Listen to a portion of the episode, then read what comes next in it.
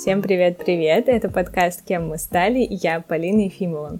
Мы сто лет не выпускали подкаст. Все лето пропадали из соцсетей, не отвечали спонсорам и пиар-менеджерам. В общем, были ужасными подкастерками, бесили своим бездельем нашего звукорежиссера Олега. Но вот мы набрались сил, у нас много новых идей и много героев, с кем мы хотели бы поговорить, и мы надеемся, что вам будет очень интересно слушать наши новые выпуски. Это лето было очень насыщенным а, разными событиями, поэтому, когда вернется Маша, я думаю, что мы запишем выпуск с апдейтами а, со всем, что произошло и какие мы выводы из этого сделали. Ну а сегодня героиня, которую я знаю, ждали очень многие мои друзья, все, кто следит за нами в соцсетях, знают ее, писательницу, пиар-директор, директора, инстаграм-блогера и по совместительству мою маму. Да, для тех, кто не знает, моя мама популярная личность в нашем кругу общений. Она ведет блог в инстаграм, где пишет смешные истории из жизни. Также она постоянно меняет работу и сферу деятельности. У нее очень большая трудовая книжка. Она запускает курсы. В общем, никогда не скучает и с ней тоже не соскучишься. Она пришла к нам сегодня в гости не одна, а со своим другом Артуром, журналистом и преподавателем преподавателем в Высшей школе экономики, с которым они вместе работали в Галилео несколько лет назад, а сейчас совместно делают курс для всех, кто хочет научиться интересно и захватывающе писать. Мы поговорили с мамой и Артуром о том, как стать редактором на телевидении, зачем вообще нужно писать, о том, как меняется контент в современном мире, о писательских приемах, сторителлинге и еще много о чем. Поехали!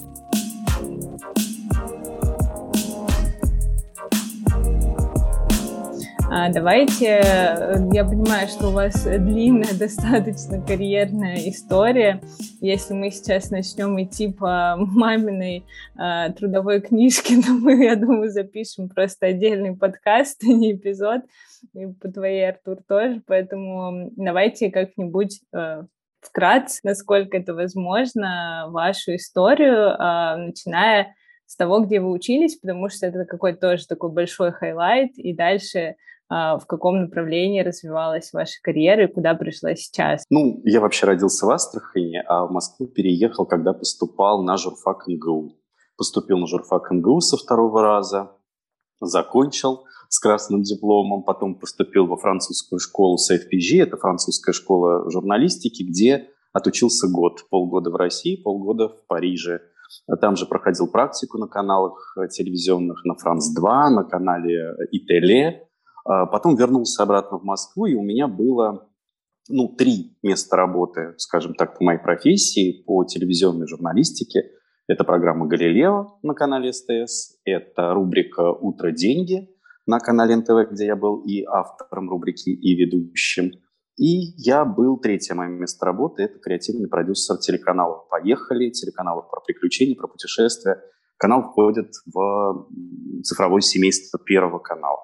Это вот одна траектория. А вторая траектория преподавательская, потому что сразу после возвращения из э, Франции я стал преподавать. Сначала я преподавал на журфаке МГУ, потом с 2012 года преподаю в высшей школе экономики на факультете коммуникации и медиадизайна. Все то, что связано с журналистикой, с медиа, с телевидением. Ну, собственно, то, чем я занимаюсь, то я и преподаю. Вот такая моя короткая история. Мы с Артуром э, оба поступили со второго раза и оба закончили с красным дипломом.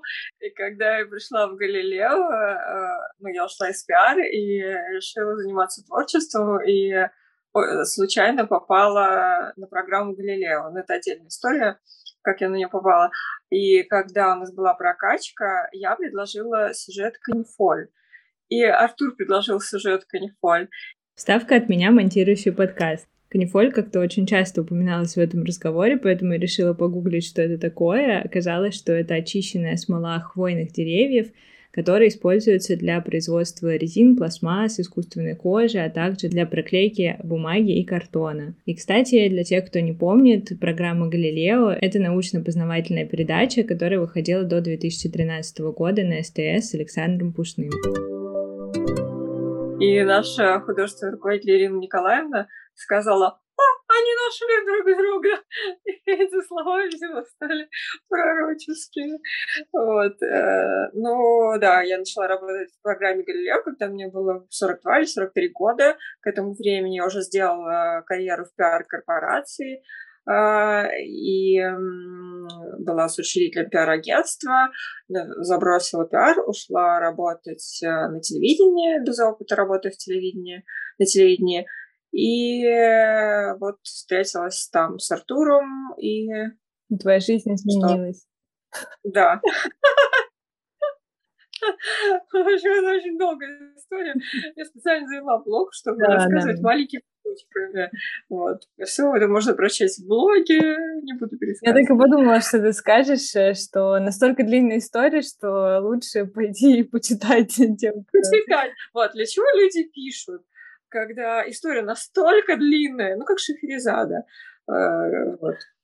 Да, класс, отлично. А, мне кажется, что, ну вот у тебя интересная, мам, была история про Галилео, про то, как ты вообще туда попала в 42 года. А у Артура, у тебя, мне кажется, прикольно то, что ты ну вот как бы у тебя такие две совершенно разные карьерные истории, ну то есть не каждый человек, который практикует, он идет преподавать, правильно? То есть кто-то просто работает на своей работе и не приходит даже в голову, да, пойти и начать что-то преподавать, кого-то учить, и, в принципе, это вообще какой-то совершенно другой навык, да, чем, ну, сама работа. Расскажи вообще, как началось и вообще как к тебе пришла идея того, что ты должен, кроме вот своей карьеры основной, заниматься еще преподаванием? Да, мне кажется, это было с самого почти рождения, потому что я помню свои ощущения в школе, когда я шел по школьным коридорам, у меня внутренне было ощущение, что я учитель, что мне казалось, что некоторые ученики воспринимают меня как учитель. То есть они думают, что я не школьник, там, восьмиклассник, девятиклассник, а что я препод. Вот это вот внутреннее самоощущение у меня было еще со школьных лет, поэтому как-то мне кажется, что такого вопроса или такого поворота его никогда в жизни не происходило. И потом логично, когда я поступил на журфак, я знал, что есть аспирантура и что можно преподавать. Мне всегда нравилась преподавательская работа, мне нравилось анализировать работу разных преподавателей, смотреть, как они читают лекции, какие они дают задания, как они проверяют знания. Я всегда это разбирал. У меня никогда не было кумиров, э, и мне это тоже, как мне кажется, показатель, что если у тебя нет кумиров в какой-то области, значит, ты там априори лучше всех все знаешь. И у меня такое внутреннее ощущение всегда было. И потом я поступил в аспирантуру. Единственное, что было внутреннее такое ощущение, что выбрать. Э, было несколько направлений. Я, конечно, хотел идти в направлении таком больше филологическом, заниматься историей русской литературы, историей русской журналистики. А, вот. И параллельно было телевидение. Я даже вот двигался, писал по две курсовые каждый год, то есть двигался в двух направлениях. Но так получилось, что у меня был э, друг один на журфаке, а он был очень увлечен историей русской журналистики. Э, и когда мы подходили уже к выбору вот аспирантуры и дипломной работы, он меня попросил, он говорит, ну слушай, ты понимаешь, что если мы пойдем вдвоем на одну кафедру, на кафедру истории русской литературы, нас двоих не возьмут, возьмут кого-то одного. Эм, а вот у тебя все-таки есть еще телевидение как некий запасной вариант, а у меня нет, да, я вот только, и давай вот мы с тобой как бы поделим.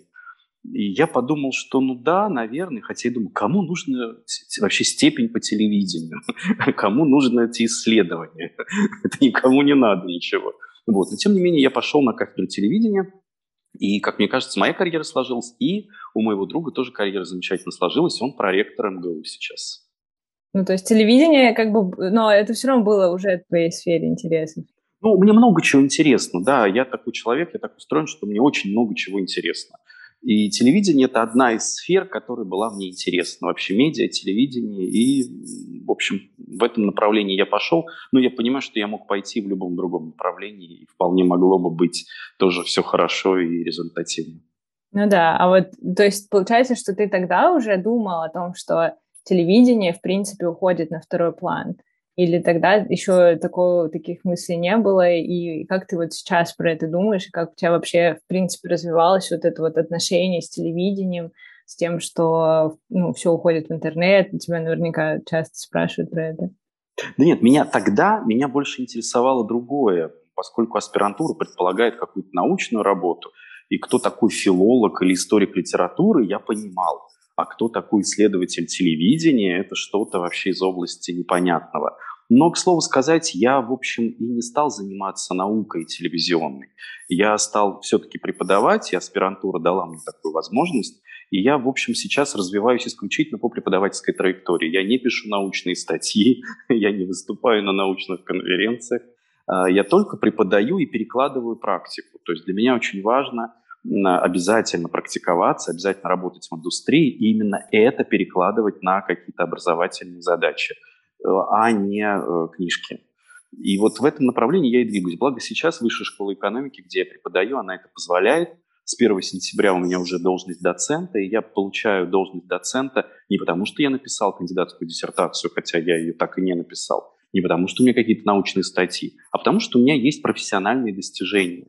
И сегодня вот в этих направлениях, в прикладных направлениях, это приветствуется. То есть гораздо важнее твой опыт, профессиональные награды, а, какие-то результаты твоей практической работы, нежели там научные статьи, степени и так далее. Ну, в МГУ вот была тоже такая тема на факультете пиар, э, не хватало именно практического опыта. Это такие практические э, дисциплины, и они приглашали на мастер-классы. Вот э, я когда была руководила московским офисом пиар-агентства Промака, а, то приходила и вела мастер-классы для спецфакультета МГУ, для людей, которые получали второе высшее образование как пиарщики. Вот. Э, ну, в начале 2000-х было.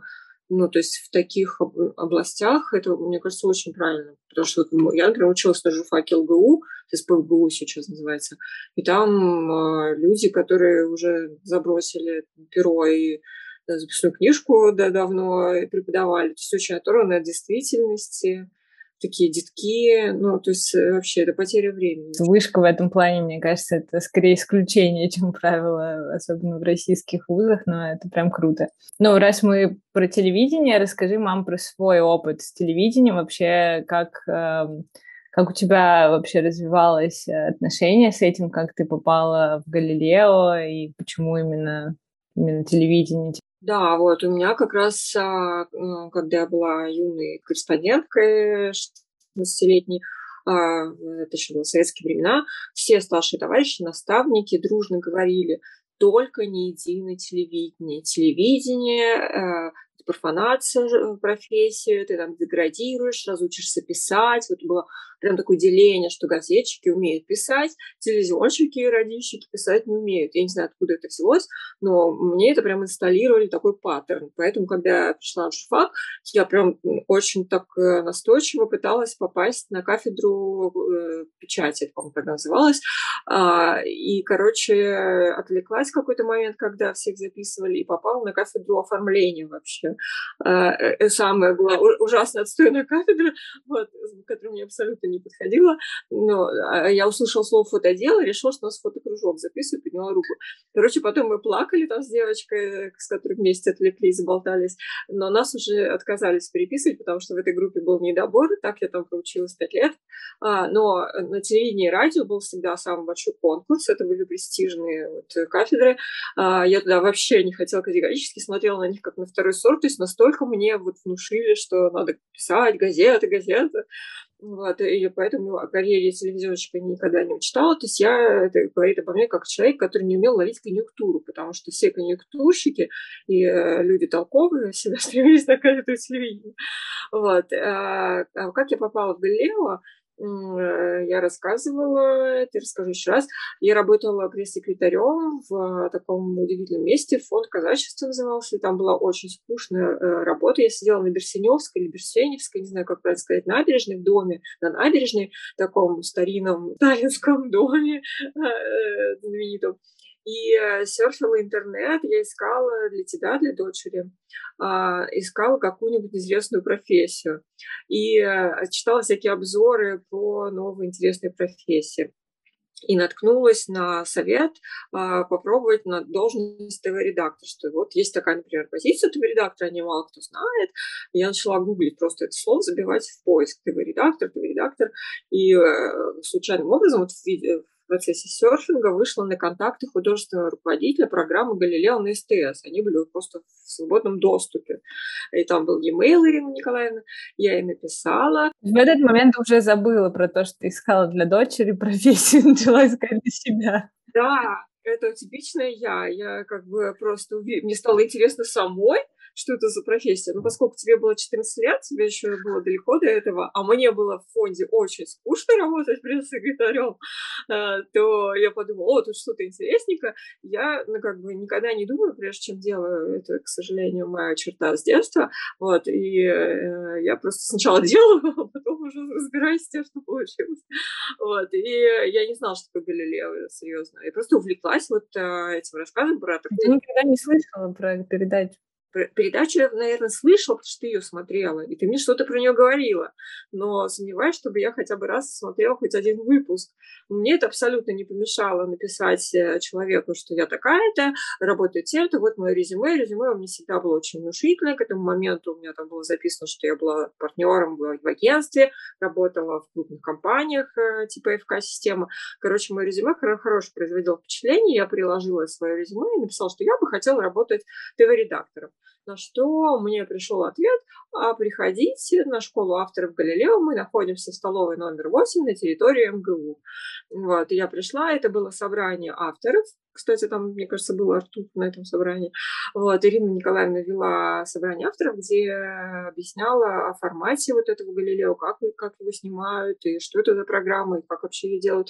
И сразу же после этого первого же собрания авторов мне предложили стать штатным редактором вот для меня в 42 или 43 года мне было, для меня это просто какой-то было такой вау, новость. Вот я увидела это ну, название, стала гуглить, и такая, а, а я-то почему нет? То есть это то, чего у меня в детстве никогда не было в юности, вдруг 42 для меня так стало актуальным. Вот, и я помню, да, что у меня было полное ощущение, это как-то было под Новый год еще, ну, точнее, я помню, что вот э, я сколько это проработала, был Новый год, и я вот говорю э, там друзьям в компании, я такая, мы говорим, вот какие результаты года, я говорю, а я стала ТВ-редактором, у меня был полное ощущение, что я Оскар получила.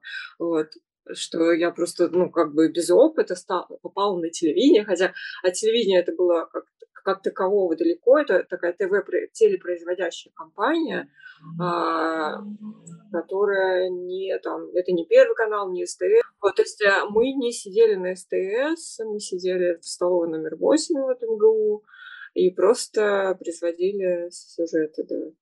Ну, звучит на самом деле очень интересно. Мне кажется, что это, ну, как бы понятно, я знаю все ваши истории про то, насколько это было стрессово, да, насколько это было нелегко, и, да, и, ну, как бы, может, у Артура какие-то, да, может быть, он просто проще к этому относился, у него был другой опыт, но я помню, как ты, мам, всегда рассказывала, как это было, ну, действительно нелегко продвинуть какой-то сюжет, да, причем твоя зарплата очень сильно зависит от количества сюжетов, да, то есть ты постоянно такой на нервике, вообще получишь ты свои деньги или нет, но в целом, несмотря на это, да, звучит как такая прям очень творческая, такая очень динамичная работа, да, к которой, к которой, мне кажется, стремятся многие молодые люди – я подозреваю, что она, может быть, сейчас э, перекочевывает, да, с телевидения также на какие-то другие проекты, да, там на YouTube, любые каналы, да, другие, поэтому мне кажется, что интересно вообще, в принципе, да, поговорить, что вот такая профессия существует, потому что она какая-то тоже неочевидная.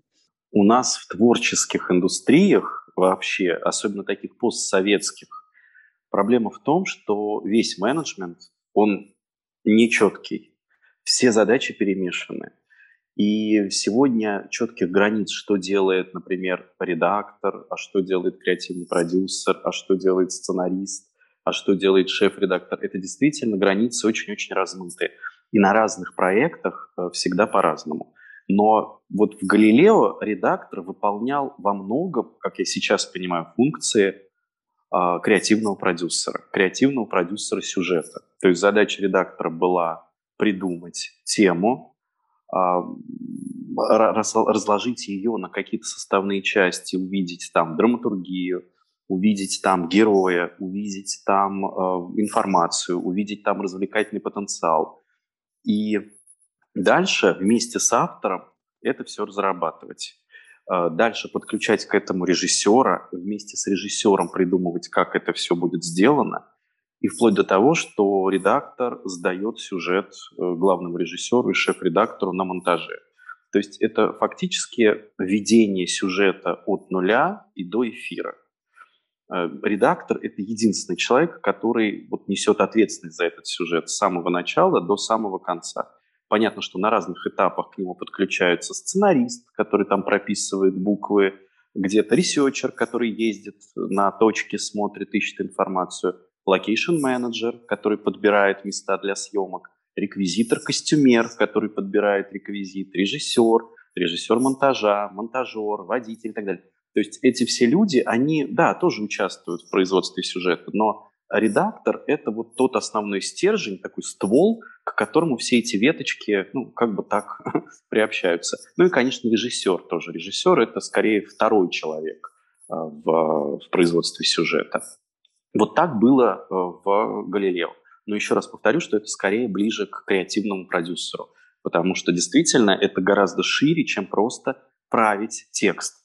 Многие считают, что редактор – это человек, который правит текст. Вот автор написал, возможно, в газетах, в книгах, наверное, это так, но на телевидении это чуть более широкая, широкая сфера. И до сих пор э, я знаю, что это так, что редактор, он редактирует все и буквы, и картинку, и звук, и все-все-все. Но атмосфера там была творческая, как вам кажется?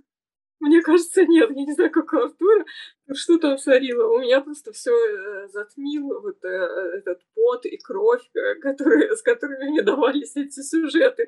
Я просто как в тумане вошла туда, как в тумане вышла, потому что для меня это был адский стресс, но и при этом очень было интересно, да, было, ну вот все это было очень необычно, ну, благодаря тому, что сам формат необычный. Я думаю, что это опыт необычный, потому, ну, мне так кажется, потому что это очень необычный формат. То, что я там стирала деньги в тазике, какие-то эксперименты делала сама, придумывала их. И что касается атмосферы, то там была, там есть, вот как мне показалось, стороннему человеку, когда я пришла, там вот эта аура, атмосфера богемности, чего-то такого эксклюзивного.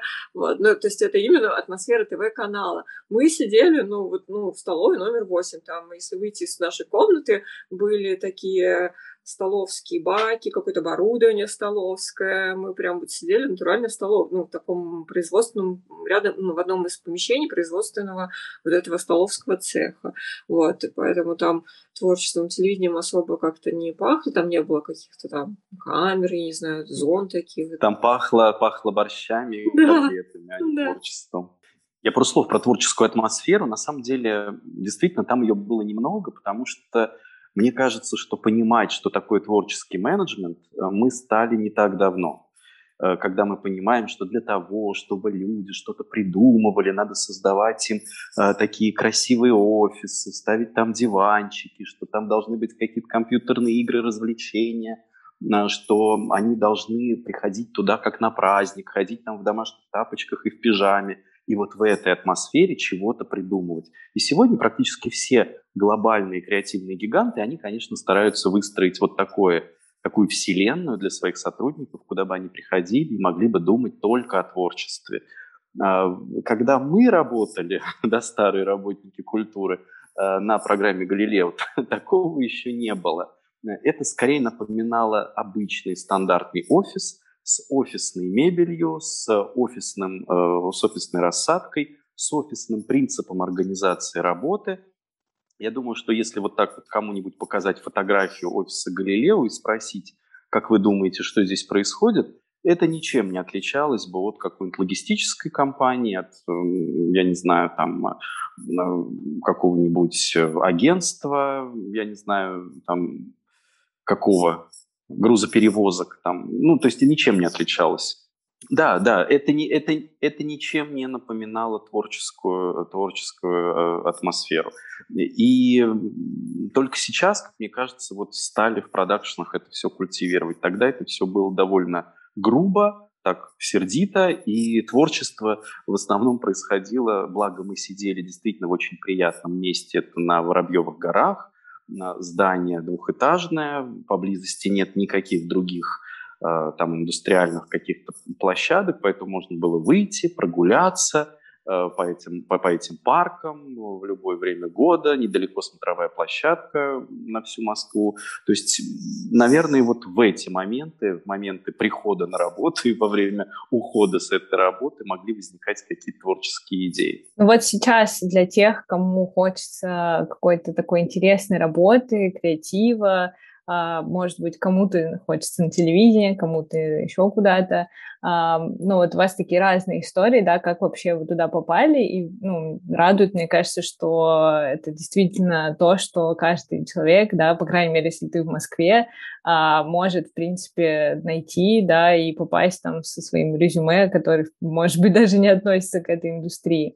А, может быть, есть у вас какие-то советы насчет того вообще, как бы вы заходили в эту индустрию, профессию, что вообще могли бы посоветовать для тех, кому интересно это? Ну, мне кажется, что, что вот раньше, раньше, когда э, нужно было выстроить карьеру в креативных индустриях, конечно, люди стремились прежде всего в какую-то малую форму. Да, это, например, клипы музыкальные, это рекламные ролики, то есть это те продукты, которые могли бы очень громко выстрелить. в принципе, человек, написавший сценарий к какому-нибудь рекламному ролику, который стал ходовым, он мог очень быстро сделать себе имя э, в этой сфере. Э, вот клипы и рекламные ролики. Сейчас, э, конечно, креатив весь переместился в социальные сети – Поэтому для того, чтобы продемонстрировать свою креативность, достаточно завести аккаунт в ТикТоке и там, я не знаю, в Инстаграме э, и активно в этом направлении работать, э, да, показывать какие-то свои идеи, какое-то свое безумие, и рано или поздно это все ну, приобретет какой-то индустриальный масштаб или как минимум э, вас заметят. Потому что действительно быть замеченным э, какими-то большими агентствами или подразделениями – иначе никак нельзя. Ну, опять же, если есть такая потребность, потому что сегодня, наверное, чтобы реализовывать свою креативность, не обязательно уходить в какую-то большую команду, не обязательно становиться частью креативного агентства. Ты вполне можешь работать как частное лицо, придумывать креатив для каких-то блогеров, придумывать креатив, опять же, для себя, да, для каких-то отдельных компаний, начинающих бизнесов и так далее. Это все вполне... Мы вернулись, как мне кажется, к такому средневековью, в смысле ремесленничества. Да? Вот сначала были ремесленники, которые делали эти горшки, потом э, их э, вымели, смели крупные такие предприятия, заводы, фабрики.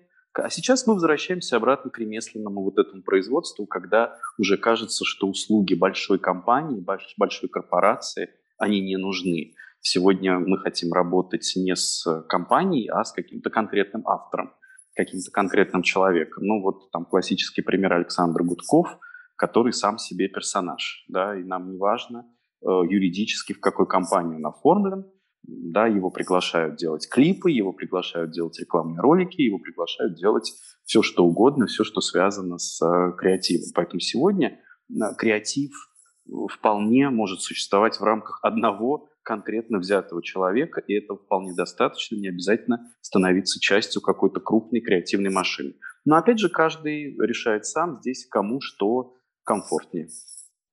Круто, мне кажется, это прям очень интересно, да, вот такой подход со стороны «я начну делать что-то сам», я вообще могу да, креативить сколько угодно. Есть ли такие примеры, когда человек а, вот как ты говоришь, да, то есть ты сказал, что наоборот, вообще, в принципе, это практически единственный путь, да, но а, как бы я просто не знаю таких, да, особо примеров, потому что я, в принципе, мало знаю блогеров, наверное, а, которые как раз-таки начали делать что-то сами, а потом благодаря этому их заметили, и они пошли в большую команду. Ну, по поводу примеров, мне кажется, что ну, эти примеры, наверное, самый такой известный я назвал, да, с Гудковым. Но в целом действительно кейсов очень много, просто они ну, не настолько известны. Обычно, если человек начинает какой-то свой Инстаграм или свой ТикТок вот в какой-то нише, он может хорошо производить контент, ему поступают заказы на производство ТикТока для какой-то компании, например, или для какого-то фестиваля. Ну, вот я не знаю, может, ты потом вырежешь этот пример, потому что он, он пустой на, на самом деле. Ну, вот есть ребята, с которыми мы Э, когда-то делали программу для канала «Поехали», travel шоу э, их э, на самом деле 5 человек. Они все, ну, 20, ну, даже там 19-24 года. Они в целом самодостаточны. У каждого есть свой TikTok аккаунт, у каждого есть свой Instagram. они очень активно это все делают. У каждого есть своя тема. И так или иначе, на все равно выходят какие-то э, предприятия. Ну, они, поскольку живут в Уфе, большинство предприятий это местных. Ну, например, там, я не знаю, какая-то стоматологическая клиника сказала, вы так круто делаете ТикТок, давайте вы нам будете делать ТикТок. Окей, они там подписывают договор на какое-то количество видео, там на 30 видео в течение, там, и вот они делают ТикТок для стоматологической компании.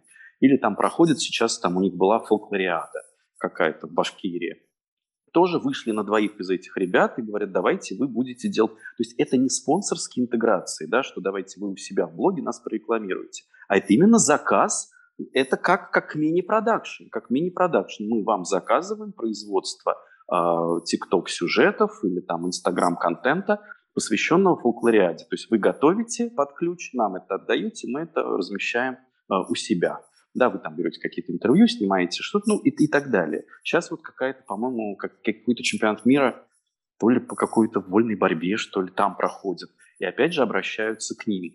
Там супермаркет «Монеточка», у них там есть э, такой, по-моему, «Монеточка» или «Копеечка», я не помню. ну, что-то похожее на пятерочку. А, тоже, да, захотели сделать такой спецпроект у себя в социальных сетях, а, да, такие пародии на фильмы. То есть как бы выглядели там какие-то фильмы, если бы а, да, вот это все место действия было вот этот супермаркет. И им заказали производство нескольких таких роликов. То есть я понимаю, что эта история, она может быть не очень такая содержательная, потому что это все неизвестные люди, неизвестные бренды и далекий регион.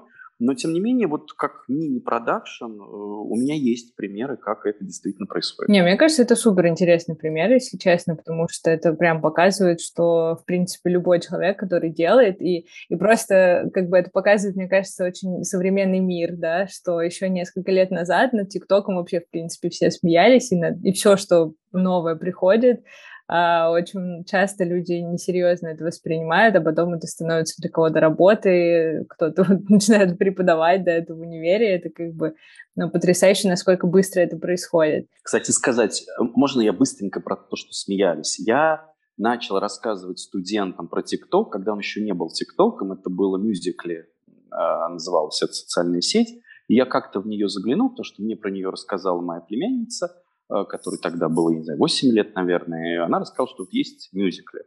Я посмотрел и увидел, что там есть действительно очень креативные, необычные решения. Я, благо там можно сохранять отдельные ролики, я их сохранял, я делал свои подборки такие обучающие и давал их студентам на курсе инфотеймент в высшей школе экономики. Причем, когда я их обычно спрашивал, знаете ли вы, что такое Musical.ly или что такое TikTok, они обычно посмеивались и говорили, а, ну это вот то, что там, где дети сидят, на, типа, да, им как-то это было так немножко для них низко. А, но я им все равно показывал эти подборки, которые, как мне казались, наиболее четко там, показывают креативные решения, креативные приемы. И потом через какое-то время действительно стало заметно, что TikTok, он гораздо большая сила, чем а, изначально про него думали и кому-то, может быть, казалось. Это я тебя перебил, возвращайся yeah. к своему вопросу. Не, молодец, классно, на самом деле, что ты это вставил. Тут вот прям несколько вещей. Я думаю, что мы поговорим сейчас как раз-таки о том, где здесь роль текста, да, в этом во всем движущемся, танцующем формате и контенте. Но до этого я еще хотела, раз мы начали говорить про вот эти вот все заказы, фриланс, да, и а, работу, вот ты, у тебя, мам, были, был опыт и такой вот очень корпоративной работы, и фриланса. И было, мне кажется, вот интересно немножко поговорить про то, что вот если бы ты сейчас представила, что тебе, например, там, не знаю, 30 лет, и у тебя впереди еще длинная карьера, а, и тебе нужно было бы выбрать а, фриланс или корпорация, вот как бы ты вообще думала об этом, а, как бы ты рассуждала? Ну, вот э, надо понимать, что э, когда люди говорят, ой, я бросила офис, ушла из найма, и теперь так классно живу, проживаю свою жизнь, вот, то, тут есть правда, но это доля правды, э, потому что э, ты должен сам создавать команду. Ты, ну, как бы, ты не можешь работать в одно лицо и экспертом, и продюсером, и менеджером по продажам, и рекламщиком, и СММщиком. То есть э, это сопряжено с огромным объемом разных активностей, да, и перечень активностей, объем и перечень, что твоя работа раздувается до размера 24 часов. Вот. А когда ты приходишь в компанию, там уже сложилась какая-то команда, то есть самое сложное – это создать команду. Вот я могу сказать, что пройдя все стадии своего, своего карьерного пути, начиная от э, газеты, э, затем через пиар-агентство, затем через крупные корпорации типа ФК-система, затем через Галилео и э, там собственный блог ведения курсов. Э, вот мы сейчас с Артуром э, создали собственный курс, который называется Storytainment. И все да, вот. И мы не случайно вдвоем, потому что одному м, делать все очень сложно. Я делала, сделала два запуска одна, но э, у меня довольно легко все прошло, только благодаря тому, что у меня к моменту запуска были лояльные подписчики в достаточном количестве для того, чтобы там отбить. Вот я сегодня говорила с Кириллом, который пытается уже не в первый раз э, Э, продюсировать там курсы своей жены, он до сих пор еще в минусе, то есть он берет кредиты, это ну, совсем другая ситуация. А, поэтому вот так говорить всем там типа, о, уходите из офиса, станьте фрилансерами, танцуйте, пойте, кому как повезет. Вот у кого ну, как бы много энергии, может быть, тот сможет все это сам затащить. Либо есть какая-то уже команда, либо есть понимание, как эту команду создавать, либо есть видение стратегии четкое, да, или какая-то супер цель, которая так драйвит, что ты ну, не откажешься от этой цели.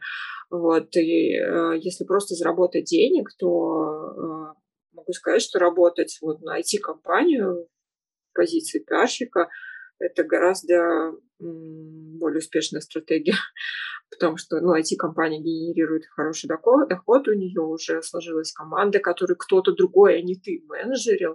То есть другой менеджер имел эту головную боль с персоналом и имеет сейчас там, да, собственник, ну, в нашем случае, а, он как бы это все поднял уже в течение там 30 лет прошедших, удержал, развил до какого-то уровня, а, сделал ее самоокупаемой и прибыльной, и ты просто вливаешься в этот коллектив, где тебе и подскажут, и помогут, и ты хорошо понимаешь свой функционал, э, и у тебя есть режим, у тебя есть там четкие выходные, у тебя есть отпуск, у тебя есть там никогда приходит зарплата, у кого-то там еще ДМС и там прочие бонусы, э, типа там бассейн, спортзал и прочая тренажерка.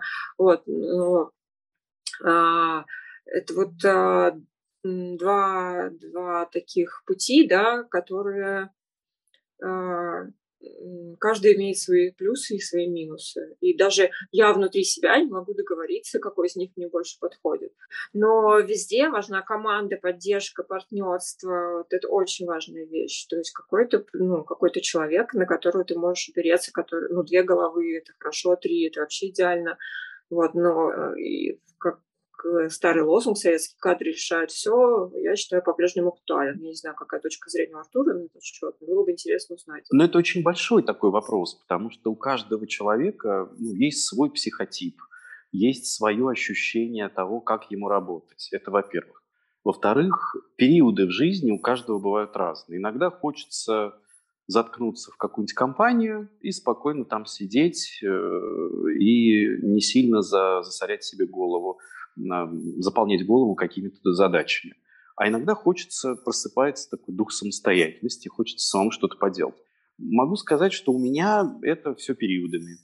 То хочется одного, то хочется другого. Но при этом, даже когда я иду работать в какую-то большую компанию, я всегда отдаю себе отчет в том, что я там буду делать нечто, что я могу потом как бы капсульно да, вытащить оттуда и сказать, что вот мой результат.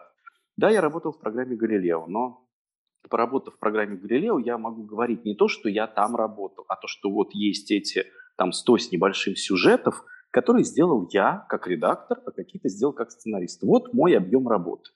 Да, я не где-то там абстрактно поболее. Я, я не где-то абстрактно там работал в команде. То же самое сейчас в высшей школе экономики. Да, я работаю в высшей школе экономики, но вот есть мои пять курсов, которые я сам придумал, которую я сам веду, э, за которую я полностью несу ответственность. То есть это всегда нечто такое среднее. С одной стороны, я часть компании, с другой стороны, я все-таки со своими самостоятельными результатами. Вот, поэтому здесь э, каждый сам выбирает, как и что делать.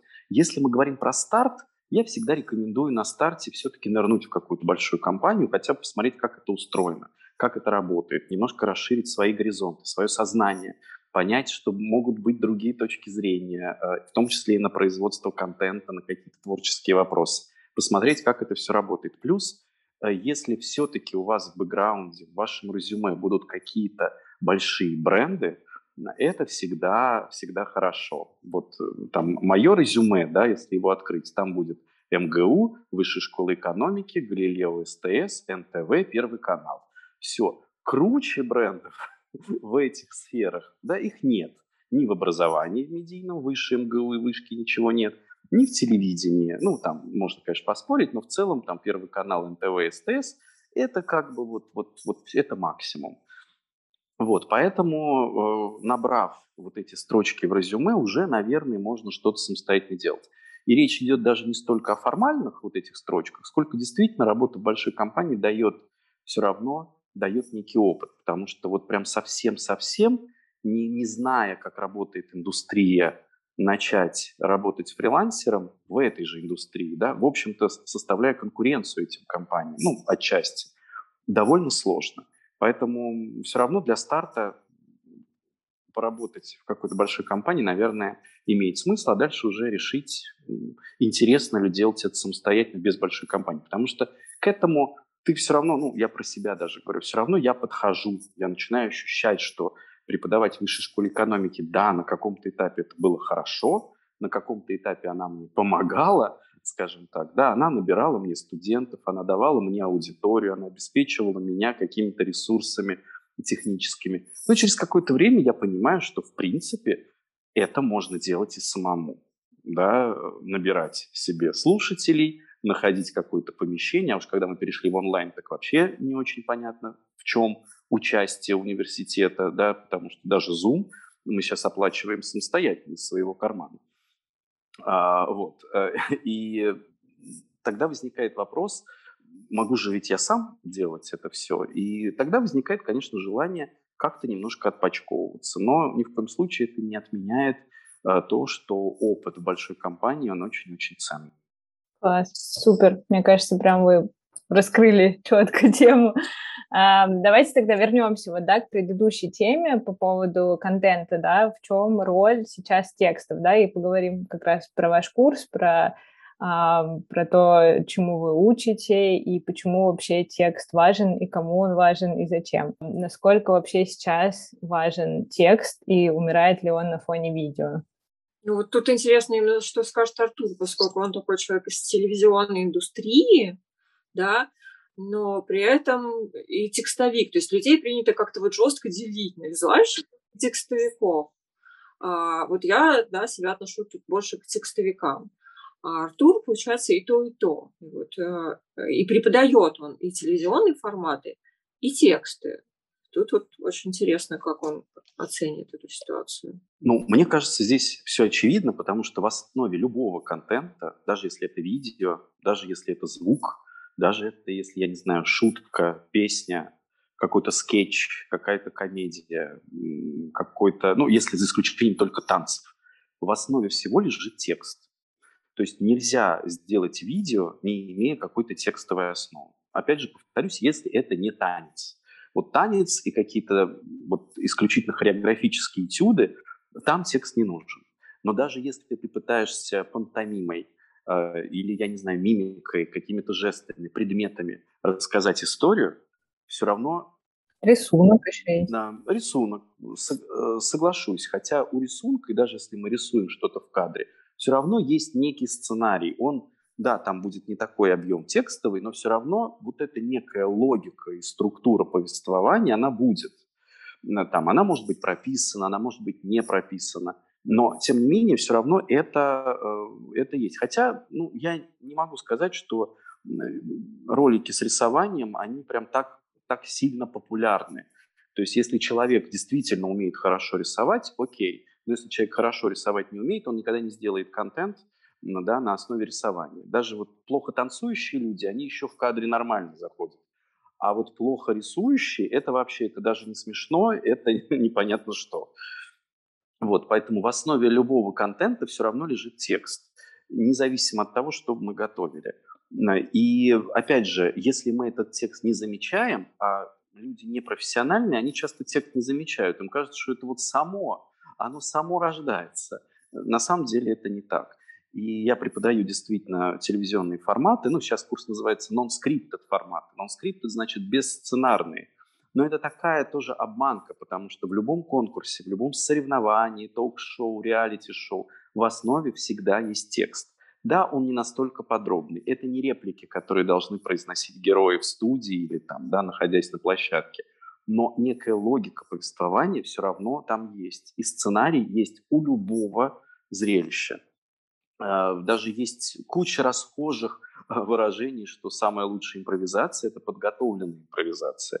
И большинство вещей, которых мы видим, которые мы видим там по телевизору или в социальных сетях, и нам это кажется, что это некая спонтанная какая-то импровизация. А на самом деле это подготовлено, продумано, выверено, высчитано, и в основе все равно лежит слово. Ну, наверняка, да, просто когда, да, когда смотришь эти видео, вот эти вот э, по 10 секунд или там по 5 секунд, то, конечно, не задумываешься об этом, и, в принципе, кажется, что Uh, ну, даже если там есть текст, он настолько примитивный и минимальный, что, мне кажется, это далеко все-таки от того, э, ну вот, не знаю, по крайней мере, да, то, что я представляю себе, о чем будет ваш курс, например, это, в принципе, ну, немножко больше про какую-то рефлексию, да, про текст более глубокий. Вот нет, вот хочу сказать, что я, да, э, на курсе говорю э, своим слушателям в одном из первых уроков, чтобы они абстрагировались от литературы, культуры, истории, забыли про э, всю, все уроки литературы, больше смотрели сериалов, читали анекдотов, потому что э, то, вот, что я преподаю на курсе сторителлинг, это драма. А драма, она, э, ну, э, даже в Reels она есть. То есть она должна быть, чтобы Reels был смотрибельный эти 15 секунд, то надо понимать вот эту структуру драмы. И для них это прям такой шок. Они считают, что, ну, да, чтобы хорошо писать, надо много читать. Это так, да, для словарных запасов нужно много читать. Но для того, чтобы научиться сторителлингу, надо смотреть много сериалов э, и анекдоты, короткие какие-то короткометражки, э, чтобы уловить вот эту очень простую, очень простую и очень рабочую схему. Она просто вот как, ну, как схема работает. И это не романы, не культура, не лирика, не рефлексия, там никакой рефлексии. Она может быть точечно, ну, в формате поста там в Инстаграме или сторис э, сильно не распишешься. То есть надо уходить от э, много букв в сторону много сюжет, много событий. Да, да, расскажите про что курс, потому что такое, как бы, наверное, может сложиться впечатление, когда ты говоришь, это курс по текстам или это курс по написанию, что сейчас я сяду и буду там как Толстой, там как Шекспир, что-то такое прям сложное писать надо. Ну, то есть это сразу какие-то такие ассоциации, да, больше с литературой вызывает, а не с историей, да, то есть вот э, расскажите подробнее про то, как вообще, в чем тогда су- суть и главная идея. А, ну, наш курс делится на два блока. А, один первый блок – это а, storytelling, и второй блок – entertainment, развle- развлечения. Мы а, учим писать развлекательные тексты, развлекательные истории. А, и в блоке Storytelling а, я объясняю, что а, несмотря на то, что мы там много читали, в детстве сказок, смотрели фильмы «Матрицу», «Титаник» «Игру престолов» а, вот недавно, мы все равно не распознаем эту схему драмы, которая и делает это зрелище таким залипательным и э, обучаю вот, э, учеников э, абстрагироваться от литературы Толстого, особенно и Достоевского, и обратить внимание на американские сериалы. И обучаю их простым шагам, как рассказать историю так, чтобы читатель ее залпом прочитал от начала до конца вот этому посвящены там а, а, 8 уроков моих, э, и 8 уроков Артур посвятит э, тому, чтобы история, она и без того всегда развлекает, а поскольку конкуренция растет, а, и внимание нужно привлекать все сильнее и сильнее, то есть еще приемы, которые делают любой текст, не только историю, в нашем случае это речь будет идти про истории, в целом эти приемы, они э, универсальны. И э, вот Артур э, расскажет про то, о чем часть entertainment, развлечения. Дело в том, что сегодняшние тексты все, независимо от того, откуда они на нас льются, мы их читаем или мы их слушаем, они все равно должны создавать какое-то настроение у нас. И а это настроение во многом создается за счет развлекательных техник. Ну, вспомните, как там Иван Ургант произносит свой монолог вступительный. Нельзя сказать, что это вот прям юмор, юмор в чистом виде. Нет, это некие новости, это немножко даже аналитика какая-то, это отношение к каким-то событиям. Но, тем не менее, там всегда есть какие-то остроумные вещи. Там всегда есть то, что может зацепить наш мозг. Э, то, что может доставить нам какое-то удовольствие и где-то вызвать смех. Тем же самым приблизительно мы занимались в Галилео, когда писали свои сценарии, потому что наша задача была не просто изложить материал как в лекции или как в инструкции или в каком-то научном журнале. Наша задача была сделать э, этот материал, этот текст таким, чтобы зритель мог ну, в какие-то моменты хотя бы получать удовольствие, получать вот эту вот порцию э, наслаждения от того, что он слушает информацию, которая в принципе, даже не всегда ему особо нужна. Ну, кому важно, как там работает хлебозавод или как устроена бетономешалка. Да, это не самые э, интересные вещи. Но программа Галилео подавала их так, что это становилось развлекательным контентом. И вот моя задача в рамках блока entertainment как раз рассказать о том, как мы делаем вот эти тексты более развлекательные. Мы, конечно, поговорим про структуру классической шутки, такого панчлайна – если там вы смотрите КВН, то вот то, что происходит в биатлоне, э, да, в конкурсе биатлон, где команды обмениваются вот этими короткими шутками, это и есть панчлайны. Они пишутся по довольно конкретной э, технологии, и в этом, в общем, нет никакого секрета. Но вот эти вот технологии, которые могут быть нам полезны не только для создания конкретных шуток, а для создания какого-то сиюминутного настроения внутри нашего текста, конечно, это э, нужно освоить. Мы поговорим и про языковую игру, про возможности каламбуров, про возможности, э, как можно играть э, с русским языком, создавая в нашем тексте, независимо от того, о чем этот текст, создавать настроение, создавать вот эту позитивную, позитивную интерпретацию. Мы поговорим про альтернативные формулировки, так называемые. Это то, что делает наш язык, опять же, независимо от того, пишем мы, говорим мы, пишем ли мы для кого-то, делает наш язык более живым, более интересным. Когда мы можем там сказать, э, ну, я не знаю, не холодный, как лед, да, потому что это затасканное выражение. Сказать, что холодный, как курица из морозилки, да, и это сразу приобретает некий такой настраивает нас на какую-то веселую волну. Да, это не вызывает у нас гомерического хохота, но это то, что делает э, для нас текст более приятным, более легким, более необычным и доставляет нам, как читателям, в конечном счете удовольствие. Ну, как читателям, как слушателям. И вот разные приемы, которые позволяют сделать текст более легким, более развлекательным, более понятным – и расположить читателя или зрителя к нам, как авторам, как создателям этого контента, вот этому, собственно, и посвящен э, блог э, Entertainment.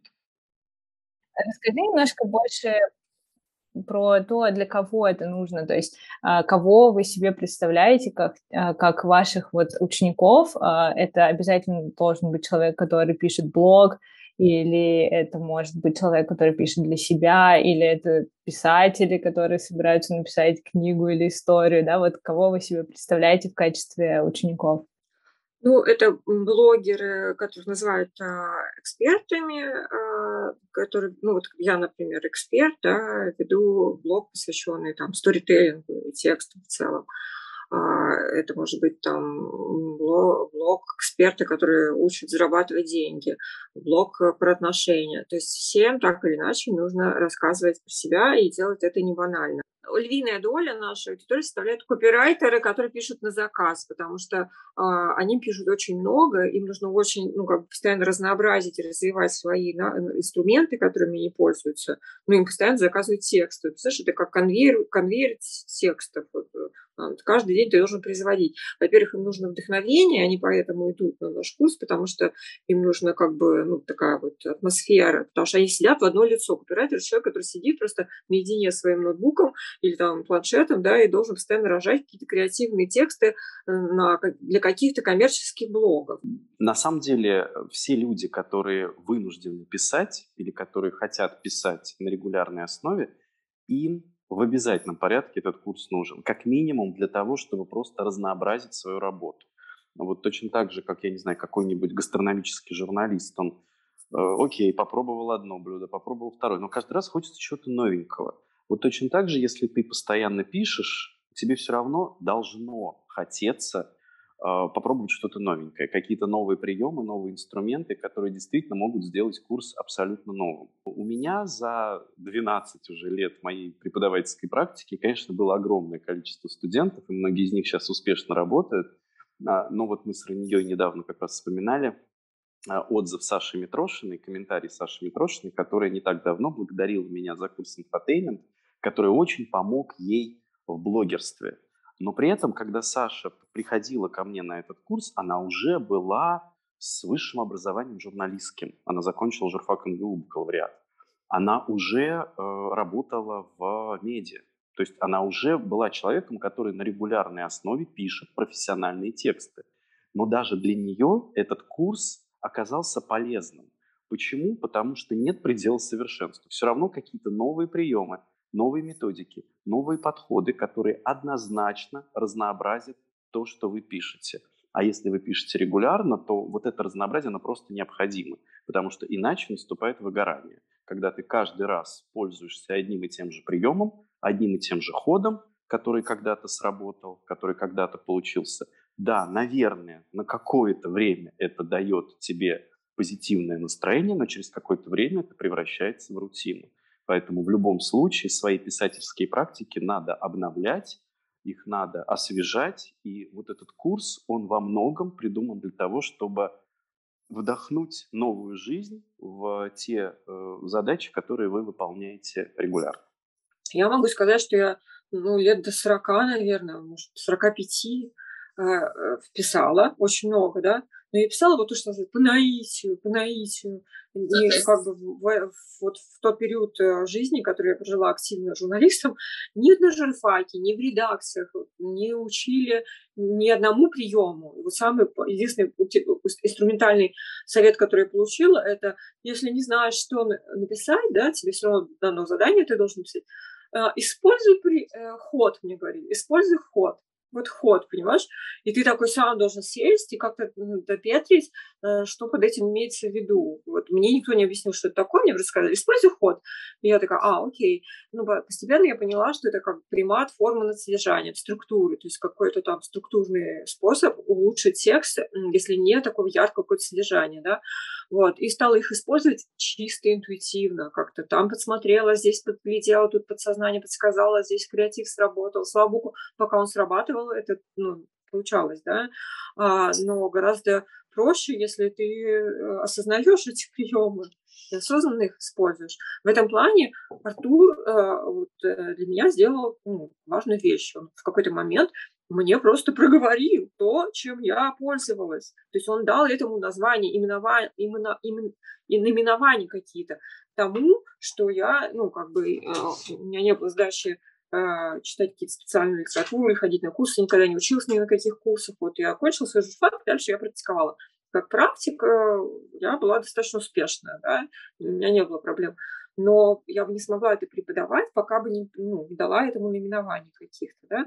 Вот. У Артура есть вот эта сильная черта, он как-то все это структурирует, раскладывает, препарирует и доносит, понятно. Вот почему я и пригласила, и была рада тому, что он подключился какой-то образовательной деятельности в Инстаграме, потому что в Инстаграме сейчас это выглядит так. Какие-то люди закончили курсы и сами создали курсы для людей, которые потом тоже сделают на основе этого курсы.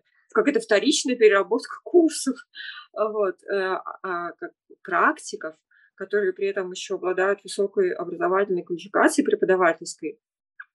Ну, я не знаю таких, в Инстаграме, честно говоря, не знаю. Вот, э, пытаюсь вот э, не знаю, может, я на них не натыкаюсь просто. Вот, я в основном знаю людей таких, э, которые сами себя назвали экспертами, да, самоназванные эксперты. А, в лучшем случае, если у них есть совесть, они получили какой-то сертификат а, о прохождении каких-то курсов там, а, значит, там, и дальше начинают производить свои собственные курсы. Если, вот, например, я написала какой-нибудь текст и хочу его улучшить, Какие три совета вы можете дать по улучшению этого текста? Я могу дать два совета. Давай. Я их всегда даю. Первый совет — сократить. А, второй совет — добавить шутку. Ну, третий совет — это отложить его и прочитать, ну, как самое ранее, там, через, ну, через ночь, ну, спустя ночь, поспать, дать поспать текст. А еще ну, легко сказать, э, добавить шутку, просто э, в интернете забить анекдот, да. Ну, да. Ну, то есть, я э... так делаю, это всегда работает. Я, я забиваю анекдот такой-то. Серьезно? Ну, Серьезно, я так делаю абсолютно. И первую же шутку я беру, потому что я пишу очень быстро посты. Знаешь, это, ну, как бы пост живет там не знаю, в лучшем случае несколько дней, да, и там убиваться. Раньше я писала подолгу, очень подолгу. Вот, сейчас я уже понимаю, что это того не стоит, пишу достаточно быстро. Ну, некоторые истории я пишу долго, да, бывает такое, что я еще долго фактуру вспоминаю, что там было там, потому что я пишу истории там по событиям 15-летней, 20-летней давности, мне приходится копаться над фактурой, я всегда делаю факт-чекинг, стараюсь. Вот, и а на сам текст я пишу быстро, потому что уже использую приемы, и вот один из приемов — это на гугле чутку. И э, это вот как раз то, о чем говорит Артур, создать настроение. Людям не важно, что это нагуглил, они сами не будут ее гуглить. Ты уже им в ленте принес и связал это с какой-то идеей, да, то есть у текста есть цель, идея, и в конце, если есть шутка, то прекрасно. То есть ты дал человеку и пищу для ума, и настроение ему приподнял этой шуткой. Вот. И еще сэкономил время, сократив текст по возможности. Класс, отлично. Артур, какие ты советы дал бы человеку, который написал текст? Ну, я на, на основе своего опыта, потому что я работаю со студентами, я читаю очень много текстов, и я вижу, какие вещи повторяются. А, первое, я бы, наверное, порекомендовал выкинуть первый абзац сразу же. А, второе, я бы, наверное, порекомендовал выкинуть все вводные конструкции. Выкинуть все вводные конструкции. А третье, наверное, взять последний абзац и с него начать. Так, ну круто, отлично. О чем, э, Артур, ты мечтаешь? Расскажи нам. Я мечтаю, чтобы количество качественного контента выросло, потому что сегодня, когда я захожу в книжный магазин или открываю интернет, и я вижу какие-то тексты, я вижу, какое количество плохо структурированных, неправильных, ошибочных текстов. И это, конечно, создает вот этот вот информационный мусор, информационный шум, от которого хочется избавляться. О чем ты мечтаешь, мам? О, я мечтаю, чтобы у меня в тихом месте, где-то за городом, был э, маленький домик свой, э, тихий, без людей, без шума. Я могла бы писать и читать. Это все, что мне надо в моей жизни. Писать, читать, возможно, выкладывать в блог, чтобы там был интернет. Вот, и делиться все равно нужно. Но в целом я мечтаю об уединении.